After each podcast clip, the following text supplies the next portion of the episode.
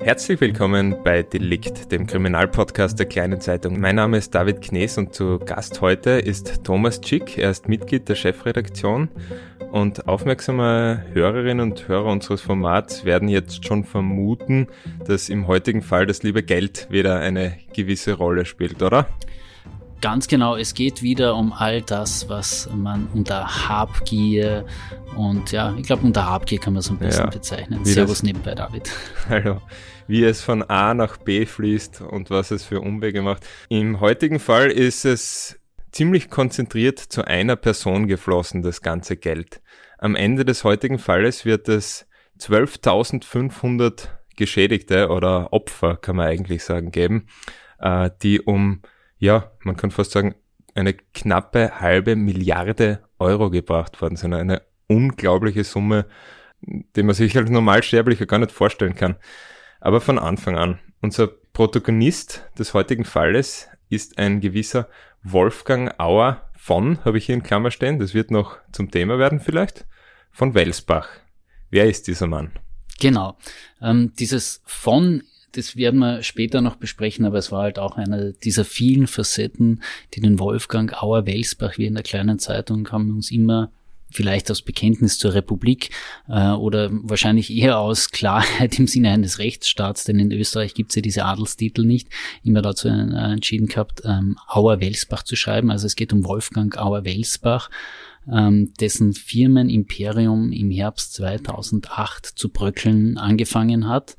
Äh, und er war in den Jahren davor definitiv eine der, der schillerndsten Personen irgendwie am Finanzmarkt Österreich. Das muss man jetzt da ein bisschen so in den größeren Kontext stellen.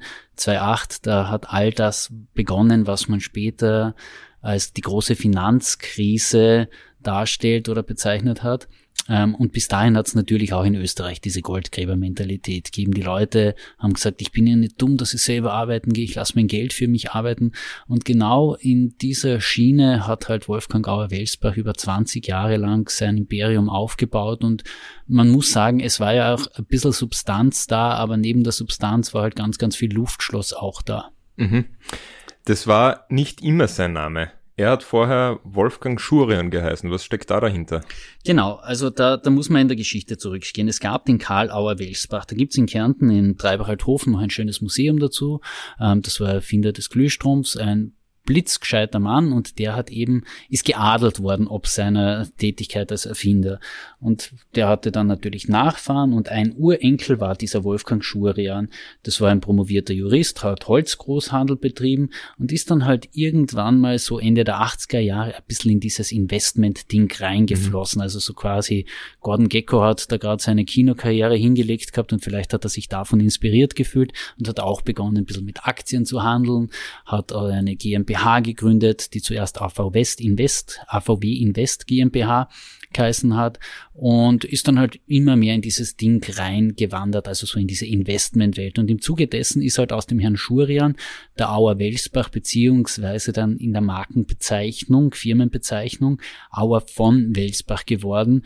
Ähm, Fritz Kleiner, man kennt ihn aus zahlreichen Wirtschaftsstrafverfahren als Gutachter, hat das mal so ähm, schon ziemlich treffend hingeführt und gesagt, na, es ist schon Teil einer Gesamtdarstellung, dass er sich halt auch zum Adeligen gemacht hat äh, und diesen sehr klingenden Namen eben sich angeeignet hat. Also mhm. man muss ja auch, in Kärnten gibt's wahrscheinlich 10 bis 20 Auer von Welsbach Straßen oder Auer von Welsbach Parks gibt's auch. Ähm, das, das hat schon einen Charme, wenn man da einen Nachnamen führt, der irgendwo überall Flurname auch ist. Und so hat sich halt der Wolfgang Auer Welsbach auch angeeignet und ist dann eben mit diesem prominenten Namen noch prominenter geworden und hat sein Imperium aufgebaut, beziehungsweise sein Vertriebsimperium mit aufbauen lassen. Er war ja nicht alleine. Und das war der Mädchenname seiner Mutter, oder? Ja, genau. Das, das war sein Geburtsname eben auch Shurian. Mhm. Ja, dann kommen wir vielleicht einmal jetzt auf seine Firma, eben AVW. Das, das ist, ist jetzt eine Spur komplexer. Also das ist ja nicht einfach so, dass das seine Firma, seine GmbH oder welche Gesellschaftsform das auch immer war, sondern da hat es ja auch mehrere gegeben oder zwei zumindest. Genau, es, es gab die AVW-Gruppe und die AV West in, AVW Invest AG, also Aktiengesellschaft ganz klassisch. An der Aktiengesellschaft hat die Gruppe 75, also immer eine Sperrminorität gehabt, ein bisschen was davon ist gehandelt worden, aber letztlich waren die, die war das kein Ding, das wirklich an der Börse gehandelt wurde. Und dann gab es eben die Gruppe und das war eine GmbH-Gesellschaft. Das heißt, ähm, muss man jetzt nicht zu tief abtauchen in das, was man Unternehmensrecht mhm. nennt, ähm, aber eine Aktiengesellschaft hat erhöhte Publizitätspflichten, andere Rechnungslegungspflichten, andere Jahresbilanzlegungspflichten, dergleichen mehr. Und eine GmbH ist dem eben ein bisschen nachgereizt. Das heißt, nicht, dass man da was leichter drehen kann, aber die Transparenz, die Einsehbarkeit von außen ist nicht so gegeben. Und in dieser GmbH da gab es dieses System von Genussscheinen. Das klingt jetzt per se schon einfach mal super, weil Genuss ist etwas, das verstehen wir alle da irgendwie unter, ja, und, und unter einem schönen Leben. Das heißt, man lehnt sich in die Sonne, in die Hängematte und das, das Geld kommt rein, so wie es im Schlaraffenland quasi die gebratenen Hähnchen waren, die durch die Luft fliegen. Und so hat das auch der Wolfgang Auer-Welsbach ein bisschen den Leuten verkauft, diese Genussscheine. Das heißt, sie müssen nichts tun, sie können nachher einfach das Geld bei ihm reingeben und er kümmert sich darum, dass das gut investiert ist, dass das gestreut wird, dass man da überall so quasi am Finanzmarkt gut investiert ist und er checkt das für die kleinen Leute sozusagen, damit die alle auch ein bisschen was von diesem Börsenboom und wie gesagt, Anfang der Nullerjahre war ja wirklich noch eine Boomzeit der Börse, mhm. ähm, dass man da was profitiert, dass man da was reinbekommt. Also er, er hat ja was gemacht für die Leute, war dann sozusagen immer seine Darstellungsform auch. Finanzjongleur, der Begriff ist da immer wieder aufgetaucht. Ähm, für mich rein assoziativ äh, klingt es eher negativ. War das damals, hat, hat er, äh, ist er so bezeichnet worden als Finanzjongleur oder war er Finanzgenie oder Nein, was war sein Ruf oder auch der Ruf der Firma vielleicht zu der Zeit? Also da, da, da muss man eine klare zeitliche Trennung setzen. Ich habe den Wolfgang Gauer-Wesbach das erste Mal 2007 kennengelernt und da hat er uns halt beim Rahmen einer Pressekonferenz erzählt, ja, und der investiert jetzt wieder in irgendein Start-up mit IT und so weiter und so fort. Und die haben mir dann halt abseits der, der großen Fragerunde ihn nochmal gefragt, sie, wer beurteilt jetzt eigentlich, ob diese dieses IT-Startup, in das Sie investieren, ob die Technologie wirklich was kann, ob das zukunftsträchtig ist und ob Sie jetzt da mit dem Einstieg von Hausnummer 25 Prozent bei dem Unternehmen wirklich realisieren können und was rausfinden werden, weil ähm, also zum Verständnis, viele meiner Freunde sind in der Szene tätig und äh, maße mir schon an, dass ich einen gewissen Blick darauf habe, äh, was kann ein IT-Trend sein und was kann es nicht sein. Und dann steht dieser Mann mit damals schon knapp 60 Jahren vor mir und sagt, ja, das mache ich selber, das ist meine Expertise. Mhm. Da ist er mir irgendwie eigenartig vorgekommen, ganz ehrlich gesagt, weil das, das hätte ich mir bei der Bilanzsumme, die es gegeben hat und dergleichen irgendwie strukturierter vorgestellt, als dass einer das alleine macht. Ich muss aber auch gestehen, dieser Satz, das mache ich alleine, der hat dann damals noch nicht Eingang in die Berichterstattung gefunden, weil, wie gesagt, er war damals noch nicht Jongleur, schon ein Genie. Und man hat das ja irgendwie zwar mit, mit Abstand betrachtet, aber es ist halt auch ausgezahlt worden und ähm, die Aktien waren im Prime-Markt, ähm, die Genussscheine sind über die Frankfurter Börse vertrieben worden. Also es, es waren ja auch Aufsichtsbehörden dahinter und man, ja, man hatte ein gewisses Grad an Vertrauen auch in Aufsichtsbehörden und hat gedacht, die werden schon wissen, was sie machen und offenbar bin ich eher blöd und der Wolfgang Gauer Westbach das Genie, also das, das wird schon seine, seine Richtigkeit mitunter haben, dachte man damals lange Zeit. Und er wurde in der Öffentlichkeit also auch durchaus positiv gesehen. Er hat immer tüchtig gespendet, ähm, hat dann auch Preise abgeräumt als funktionierendes Unternehmen, also wusste sich dann auch in Szene zu setzen. Also man mhm. Äh, er hat sich dann die größte Goldmünze aller Zeiten gekauft. Ich glaube, das Ding hat sogar von drei oder vier Männern bewegt werden müssen, weil es hm. so schwer war und wusste da schon so quasi, wie man tut, wie man muss, Bilder am Boot am Wörthersee oder mit, mit irgendeiner dicken Limousine. Ich kenne mich bei Automarken jetzt spezifisch nicht so aus, aber er, er wusste schon quasi zu verkörpern, ich bin Erfolg und ich bin Erfolg am Aktien- und Börsenpaket. Und das hat viele Leute angelockt. Genau, also es, es hat einerseits natürlich angelockt, dieses öffentliche Bild vom Wolfgang Auer-Welsbach, beziehungsweise er hatte ja dann auch das, was man ein fantastisches Vertriebssystem nennt. Also vor allem im Bereich Enstal, Grimming da hinten rein, ähm, da gab es den Hans Linz. Ähm, der ist später dann auch noch Vorstand in einer AVW-Gesellschaft geworden, der war sozusagen so etwas wie der Superseller. Also mein Kollege Christian Huemer, der da auch ganz intensiv recherchiert und berichtet hat in den Jahren 2008 und fortfolgend, ähm, der hat das mal so super dargestellt.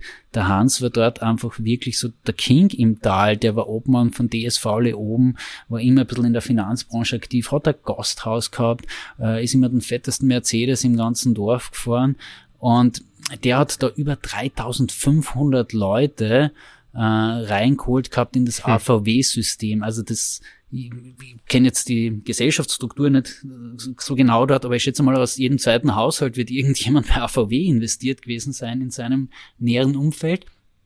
Und ähm, das waren so quasi Superseller. Es gab aber dann auch noch andere Leute, die da wirklich massiv rein verkauft haben. Und so hast du halt immer neuen Kapitalzufluss gehabt in die AVW-Sphäre. Dann hat man eben das Kapital genommen, hat einen Teil als Dividende ausbezahlt und mit einem Teil wieder ein bisschen irgendwo investiert, ebenso in IT-Startups, wo, wo keiner gewusst hat, geht da wirklich was oder geht da nichts. Und wenn du von einer ähm, ohne jetzt despektierlich zu sein, von einem kleinen Unternehmen halt 25 Prozent kaufst, das vielleicht ein bisschen über Marktwert kaufst, dann hebst du natürlich sagenhafterweise gleich äh, den ganzen Kurs dieses Wertpapiers an, mhm. weil du hast da halt einfach einen gewissen Hebeleffekt, wenn du da als großer Investor in einen kleinen Ding reingehst. Und das war halt auch Teil der Methodik von Wolfgang Gauer-Welsbach. Das heißt, ich suche mir kleine Dinge aus, wo ich viel bewegen kann, kann dann auch im Buchwert wieder mal toll was darstellen, weil mhm. seit ich gekauft habe, ist die Aktie von Hausnummer 30 auf 40 gestiegen.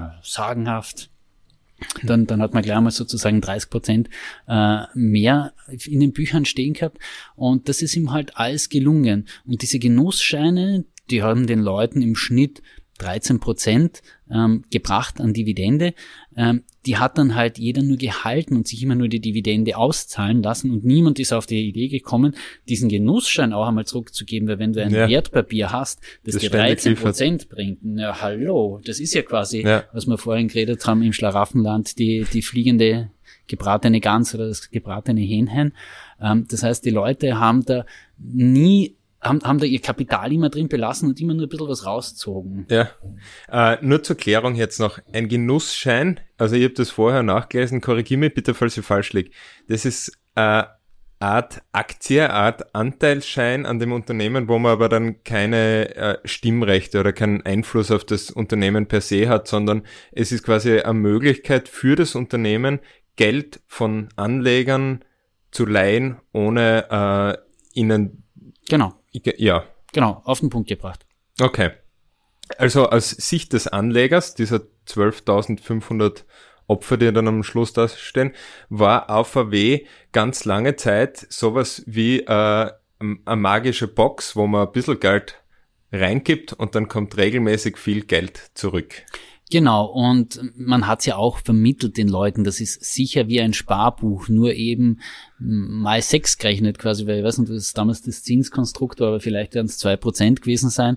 Ähm, aber wenn es dann halt zwölf, dreizehn hast, dann bist du schon einmal ein gemachter Mann und das hat ja auch Leute angelockt, denen man unterstellt, dass sie ähm, ja Ahnung haben sollten, was da eigentlich abläuft. Also ähm, Michael Walchhofer ist mm, damals sehr prominenter Skiabfahrtsläufer gewesen, ich glaube auch Weltmeister. Mhm. Ähm, jetzt ist er Hotelier. Also die, ähm, ich glaube, der hat da grundsätzlich wirtschaftliche Bildung gehabt, hat sich aber auch reinleiten lassen. Mhm. Ähm, prominentester Fall war der, der ehemalige ÖVP-Chef Michael Spindelegger, mhm. ähm, der ist später sogar einmal Finanzminister geworden. Das muss man sich noch immer mal vorstellen, dass wenn du in AVW investiert hattest und quasi dich blenden ließest von der Gier, dann auch noch Finanzminister werden kannst in diesem Land. Ähm, ich glaube, darüber auch einmal einen Leitartikel geschrieben, dass das halt schon eigenartig ist. Aber gut, das ist Österreich gewesen. Es haben sich sehr, sehr viele Leute anlocken lassen, eben von diesem Geld.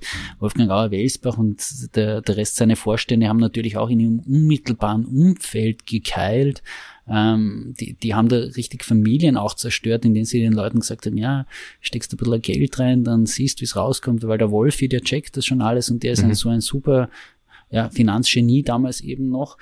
Ähm, und es ging ja auch über sehr, sehr viele Jahre relativ gut, weil, wie gesagt, wenn du 13 Prozent hast, bist du ja nicht gewillt, diesen Genussschein zu verkaufen. Wozu auch? Ähm, es hat nirgendwo risikolose 13 Prozent Dividende geben. Das heißt, alle Leute haben ihr Geld drinnen verlassen, gelassen.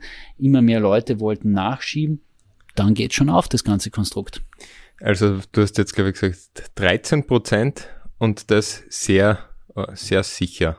Genau. Da, wenn man sich ein bisschen mit ähm, Finanzprodukten auskennt, dann kann man doch davon ausgehen, dass entweder hohe Rendite oder hohe Sicherheit gibt.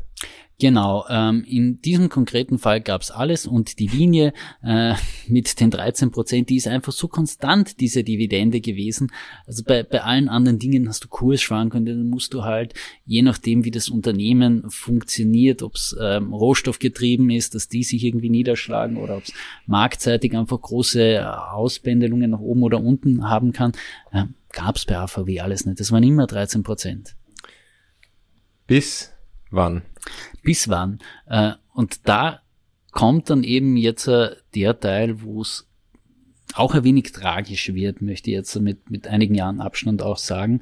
Ähm, Wolfgang Auer-Wesbach ist dann einfach krank geworden, so wie es an jeden von uns ergehen kann. Und das ist ja nichts, was man irgendwem wünscht.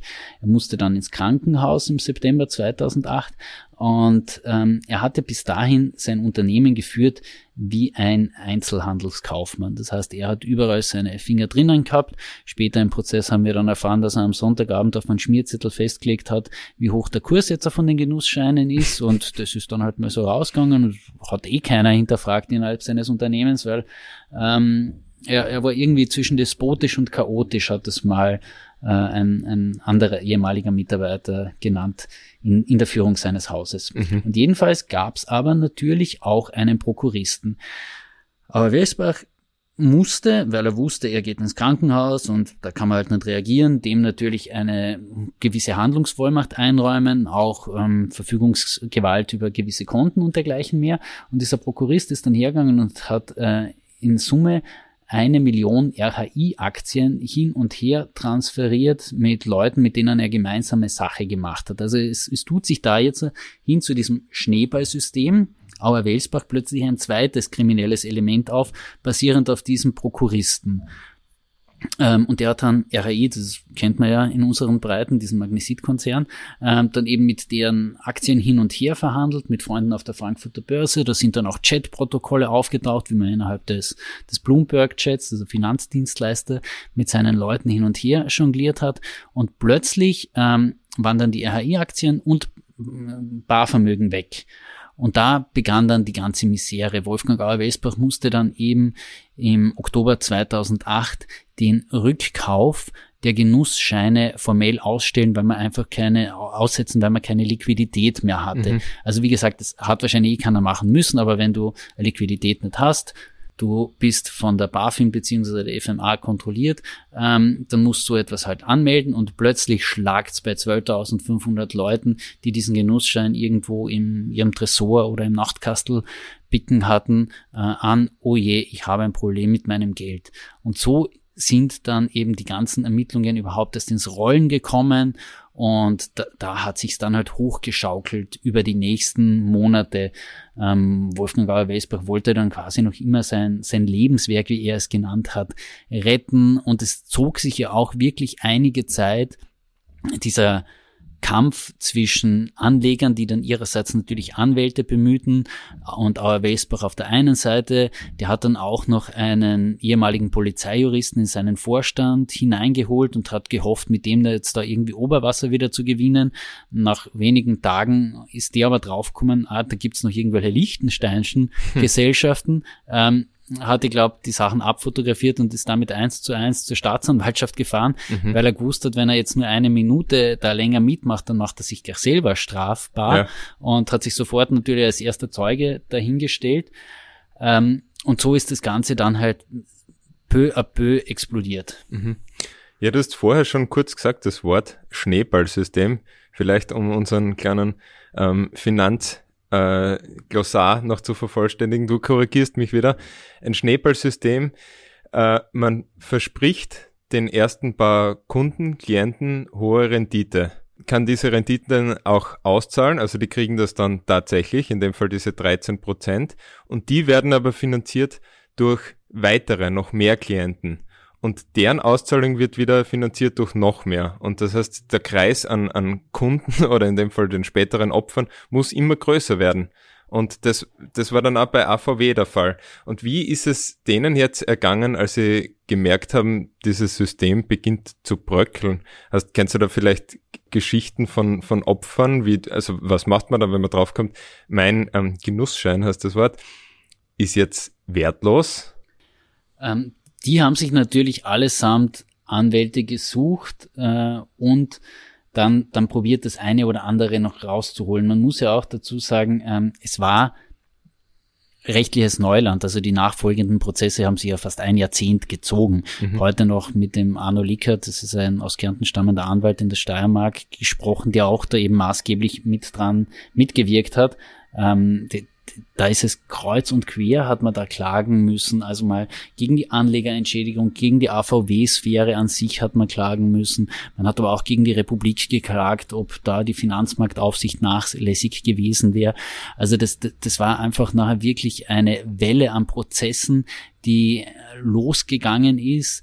Ähm, und natürlich hat man dann irgendwann mal auch ähm, seitens der Staatsanwaltschaft einschreiten müssen und hat dann Wolfgang Auer-Welsbach in U-Haft genommen, ähm, relativ parallel oder schon etwas vorgelagert ist, sind die Firmen auch natürlich in Insolvenz gegangen, weil wenn alle Leute in einem Schneeballsystem plötzlich ihre Forderung anmelden, ich hätte gern meine Genussscheine jetzt irgendwie ausbezahlt, dann hast keine Liquidität mehr und dann bist du überschuldet und dann geht sich das Ganze einfach nicht mehr aus und du musst eben den, den schmerzhaften Weg zum Konkursrichter mhm. antreten und das wurde natürlich auch gemacht. Also da hat sich da in diesen Monaten alles äh, es ist alles einfach in sich zusammengefallen. Da hat man wirklich zuschauen können und die Leute haben einen ja auch leid getan. Und wie gesagt, das, das waren vielfach Kleinanleger, also von den 12.700 waren rund 8.000 unter einer Wertgrenze von 20.000 Euro. Also das ist auch viel Geld, aber jetzt nicht so viel Geld, ähm, wie man jetzt irgendwie einen, einen großen Investor sich vorstellt, sondern das ist so wirklich das Substitut fürs Sparbuch wahrscheinlich gewesen mhm. in diesen Fällen, wo man gedacht hat, ja, bei meiner Unikredit oder bei meiner, keine Ahnung, Greifeisenbank bekomme ich nur ähm, 3%, wenn ich gut verhandelt und dort bekomme ich aber 13%, deswegen gebe ich lieber das Geld dem mhm. Wolfi vom Krumpendorf, wie man dann halt so gesagt hat. Der Wolfi von Krumpendorf, ja. Ähm, ich lese jetzt kurz vor aus einem Artikel vom 9. Jänner 2011.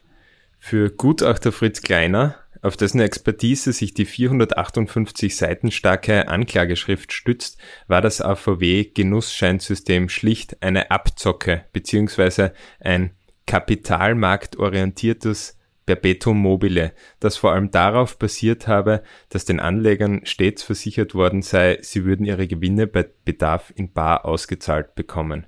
Äh, ja, das haben wir vorher schon gesagt, das ist dann nimmer passiert und natürlich kam es zur Anklage. Wie war das dann? Wie hat sich der Prozess gestaltet? Ähm, naja, Wolfgang Gauer-Wesbach hat ja vorgelagert schon den Masseverwaltern vorgeworfen, sie würden da verscherbeln, weit unter Preis verkaufen und da hat es immer irgendwelche virtuellen Rechnungen gegeben. Hätten die Masseverwalter noch drei Tage zugewartet mit dem Verkauf, hätten 16 Millionen Euro mehr bekommen oder so irgendwas. Also da, da wurde schon mit harten Bandagen auch gekämpft. Und im Zuge dieses Prozesses dann ähm, ist es dann natürlich auch irgendwann mal zur Katharsis kommen, weil Wolfgang Gauer-Welsbach hat verstanden, das geht sich einfach nicht aus für ihn, dieses Ding, dass er sich, sich und anderen Leuten, muss man sagen, über Jahre beziehungsweise Jahrzehnte eingeredet hat, das bröckelt in sich zusammen. Und er hat dann halt irgendwann mal vom Richter Christian Liebhauser Karl und dem ähm, zweiten Richter Manfred Herrenhofer zu hören bekommen, sie, es drohen zehn Jahre Haft. Mhm. Und dann hat's noch eine Nacht gedauert und dann ist er hingegangen und hat halt sein Geständnis abgelegt und ist dann wirklich wie ein gebrochener Mann dort gestanden. Also ich, ich habe es ja schon vorhin gesagt, ich habe ihn in unterschiedlichen Lebensphasen erlebt gehabt. Mhm. Das eine Mal ist er so gewesen, wie soll man sagen, da, da ist er halt wie ein Koloss quasi auch gestanden, war sehr war ein bisschen ein massiger Mann, aber immer sehr gepflegt mit, mit Manschettenknöpfen und immer so Krawattenspange. Also da, da hat man schon das Geld blitzen sehen äh, in, in seiner Kleidung. Und da ist er dann einfach nur mehr in sich zusammengefallen, ähm, hat den Kopf die meiste Zeit nur mehr gesenkt gehabt in dem Prozess mhm. und also da hat man gemerkt, es hat eine Phase gegeben, wo er wirklich verstanden hat, er hat nicht rechtens gehandelt. Was konkret waren die Anklagepunkte eigentlich oder wie, wie lautet da die Anklage? Im also gewerbsmäßiger Betrug oder wie kann das, man das Das war Betrug, es hat sich aber dann auch noch ergänzt ähm, auf Urkunden, Fälschung, ähm, es ist noch auch noch hinzukommen, Behinderung der Justiz, also da, da, da war ein ganzes Konglomerat drinnen, aber im Grunde ist es da eben tatsächlich um den Betrug gegangen, das war das, der, der Kern der Anklage. Ja, er hat gestanden, er war vorher unbescholten, er ist vorher noch nie eines Verbrechens überführt worden. Zwei Milderungsgründe eigentlich. Es drohten ihm zehn Jahre. Was ist es dann geworden? Ähm, sind dann in Summe acht Jahre Haft für ihn geworden, ähm, beziehungsweise äh, das Urteil lautet so auf acht Jahre Haft, die ausgesprochen wurden.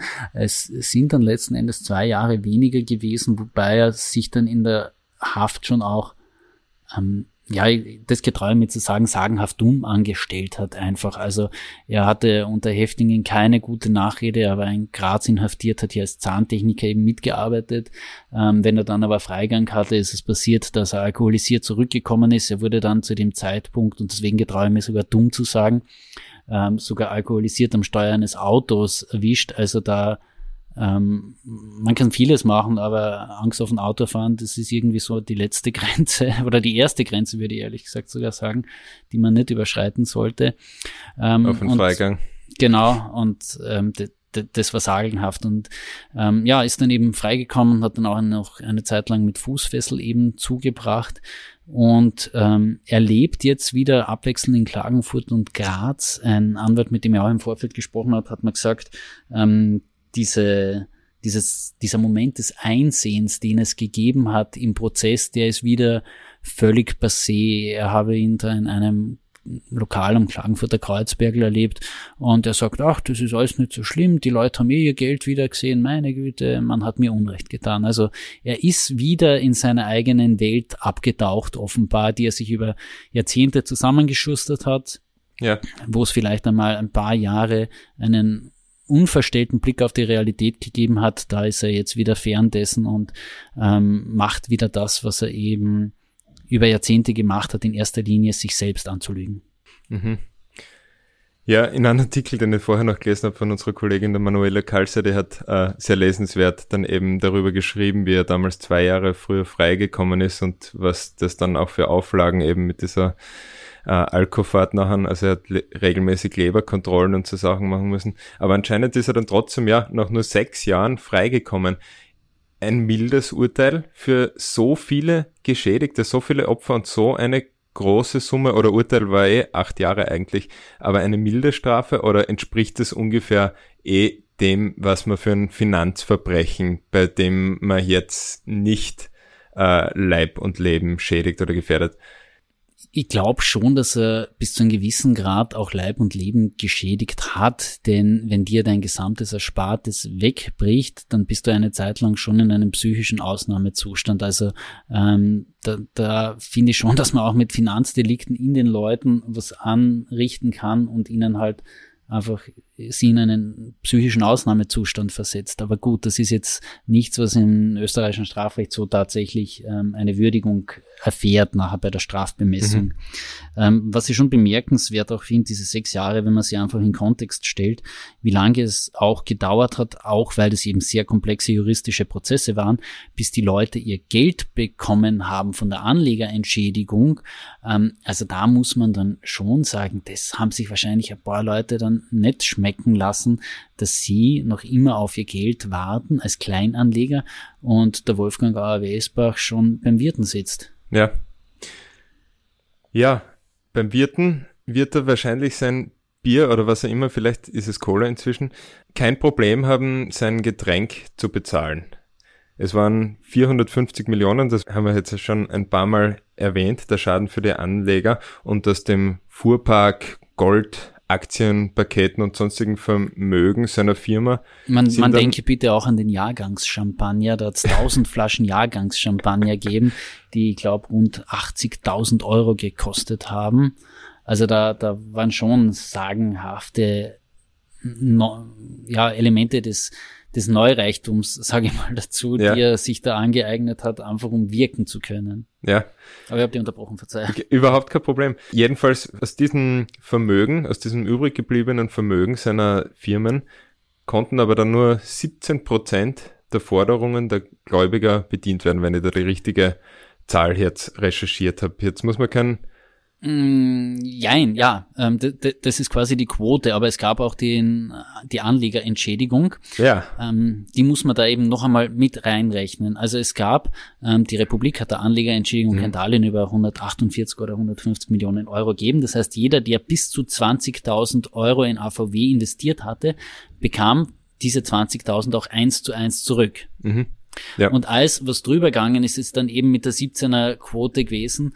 Also okay, es ist noch immer sehr viel Geld, sehr viele Leute, die sehr traurig sind, aber zumindest können, waren da rund 8000 Leute, die voll befriedigt worden sind. Mhm. Die anderen rund 4500 Personen, die eben da eben ab den 20.000 Euro sind sie in die 17% Quote reingefallen.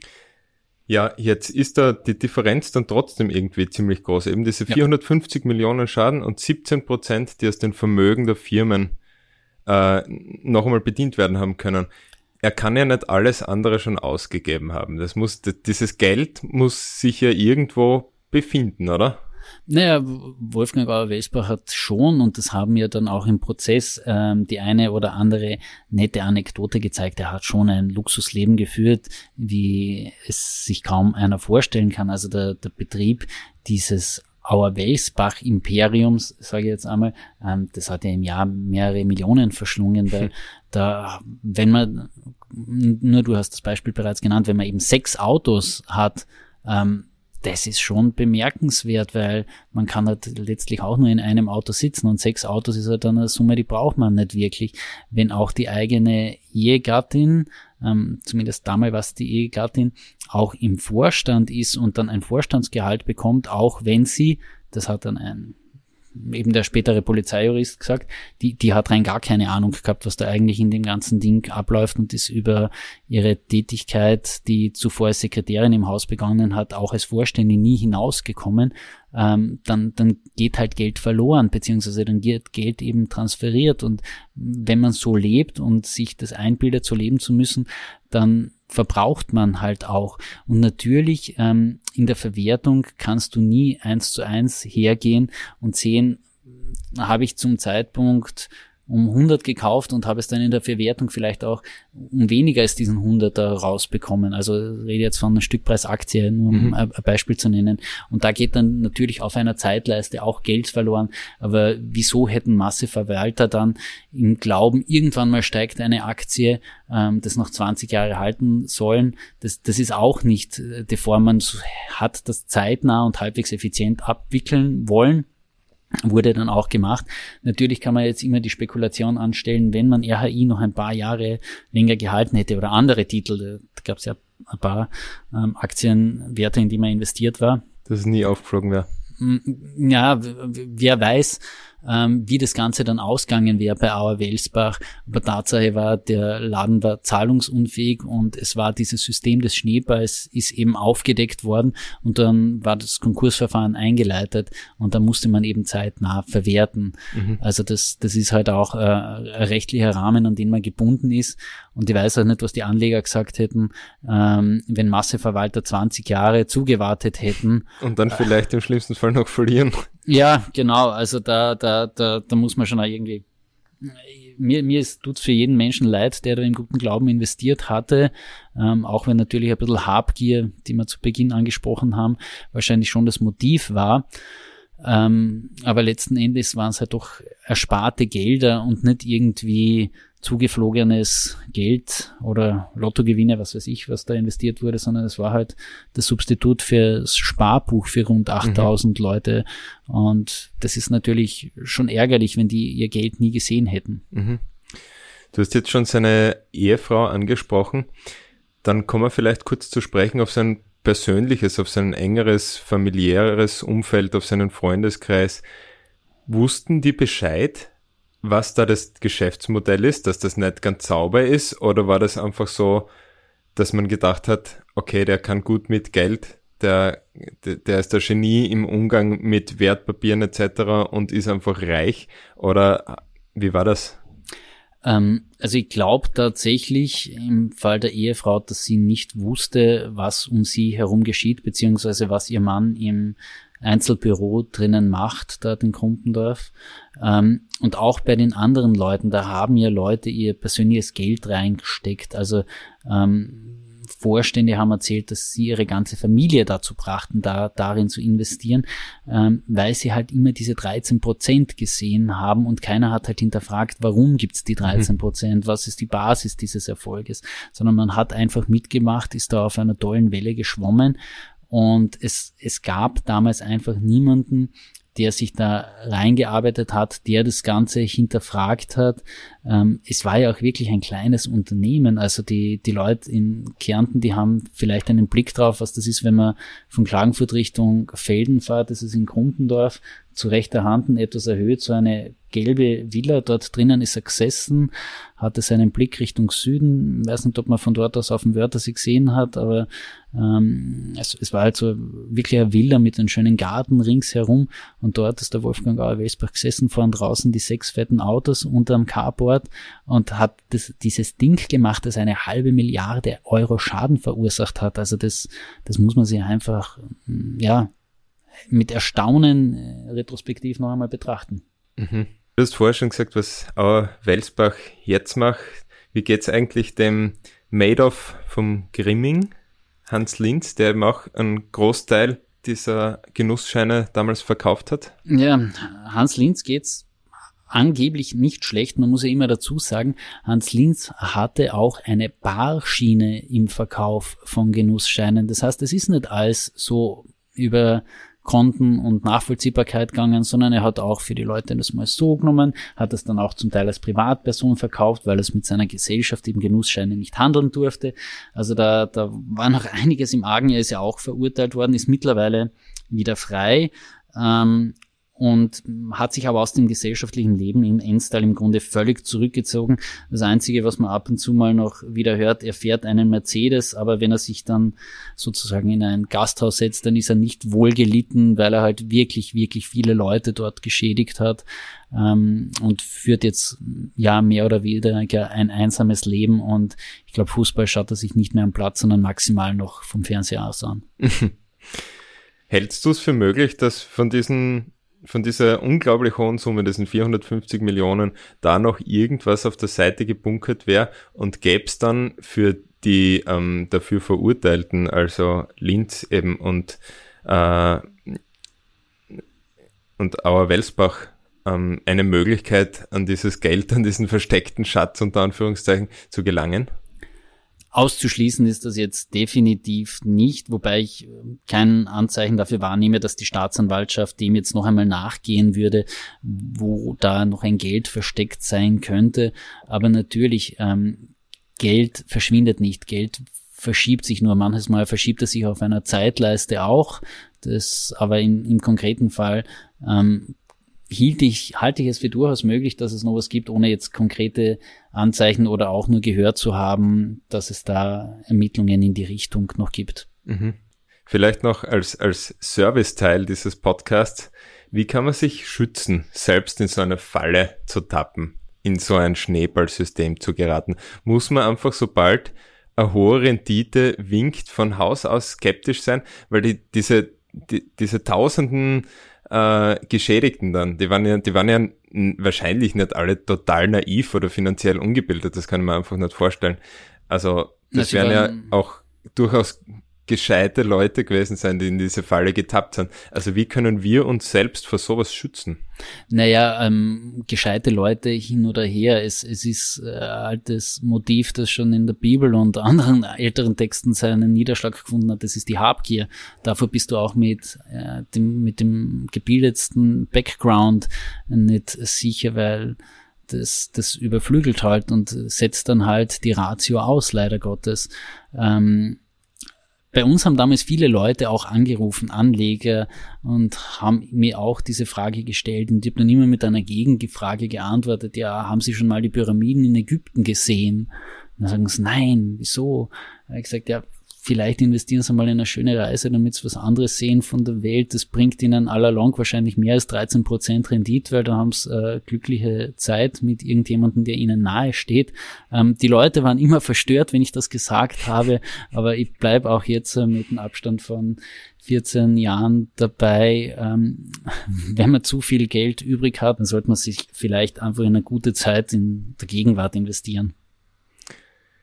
Dann nehmen wir das als Tipp zum Schluss mit von diesem ja, Podcast? Genau, ist kein Finanztipp, definitiv nicht, aber vielleicht einfach ein Tipp fürs Leben. Also nicht gierig sein, schöne Sachen machen. Genau. Das Leben genießen, solange Leben man es noch hat. Man hat ja im Fall von Wolfgang Gauer-Welsbach gesehen, dass es eben auf Basis einer Krankheit dann sehr viel zusammenbrechen kann, mhm. ähm, so sehr man sich auch davor darum bemüht hat, alles äh, im Laufen zu halten und dann wird man krank und dann äh, wird dir der Boden unter den Füßen weggezogen da, da tut er mir ja auch persönlich leid, weil eine Krankheit hat man niemanden zu wünschen und die wünscht man auch niemanden. Und da hat man eben bei ihm auch gesehen, dass ein Lebenswerk, äh, das vielleicht sogar noch weitergegangen wäre. Denn wie gesagt, die Gier wäre ja 2008 nicht abgeschafft worden. Mhm. Ähm, wie ein Lebenswerk da auch äh, den Bach runtergehen kann. Es war definitiv auf Sand gebaut, aber er hat da nicht allein den Impuls gegeben dazu, dass es runtergegangen ist. Mhm. Thomas Schick, danke, dass du uns diesen Fall so äh, genauer und verständlich erklärt hast, dass du uns diesen Einblick in dieses unglaublich große Schneeballsystem, ähm, was damals 2008 dann zu Bruch gegangen ist, gegeben hast. Den Zuhörerinnen und Zuhörern von Delikt sage ich danke fürs Dabeisein. An dieser Stelle noch einmal die Erinnerung, ihr könnt diesen Podcast abonnieren auf allen Plattformen, auf denen man Podcasts hören kann. Und wir freuen uns auch sehr über Rezensionen und Bewertungen, zum Beispiel auf Apple Podcasts. Mein Name ist David Knees und ich sage bis zum nächsten Mal bei Delikt.